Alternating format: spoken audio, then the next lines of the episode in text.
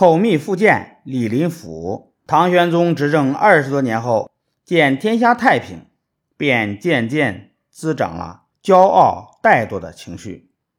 他觉得天下太平无事，宰相管政事，将帅守边防，自己何必那么为国事操心呢？于是他就追求起奢侈享乐来了。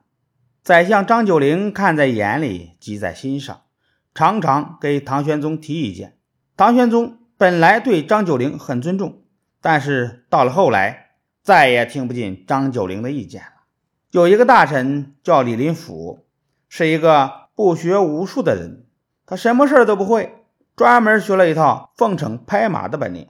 唐玄宗想提李林甫为宰相，跟张九龄商量。张九龄看出李林甫是个心术不正的人，就直截了当地说：“宰相的地位关系到国家的安危，陛下如果拜李林甫为相，只怕将来国家就要遭难了。”李林甫听说这些话，把张九龄恨得咬牙切齿。朔方将领牛仙客没读过书，但是很会理财。唐玄宗想提拔牛仙客，张九龄不赞同。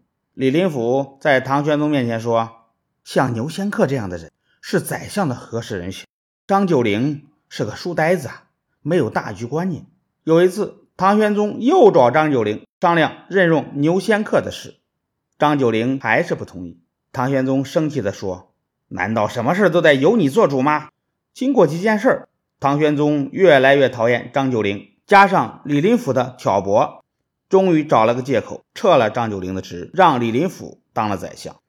李林甫当上宰相后，第一件事就是要把唐玄宗和百官隔绝，不许大家在玄宗面前提意见。有一个谏官不肯依附李林甫。上奏本向唐玄宗提建议，第二天他就接到命令，被降职去外地做县令了。大家都知道这是李林甫的意思，以后谁也不再向玄宗提意见。李林甫自知在朝廷中的名声不好，凡是大臣中能力比他强的，他就千方百计地把他们排挤出朝廷。他要排挤一个人，表面上不动声色，笑脸逢迎，却在。背地里暗箭伤人。有一个官员叫严廷之，被李林甫排挤去外地做刺史。后来唐玄宗想起他，跟李林甫说：“严廷之在什么地方？这个人很有才能啊，可以任用的。”李林甫说：“陛下既然想念他，我去打听一下。”退朝后，李林甫忙把严廷之的弟弟找来说：“你哥哥不是一直很想？”回京城见皇上吗？我有一个办法，能够让他如愿。严廷之的弟弟见李林甫对他哥哥很关心，当然很感激，连忙请教怎么办才好。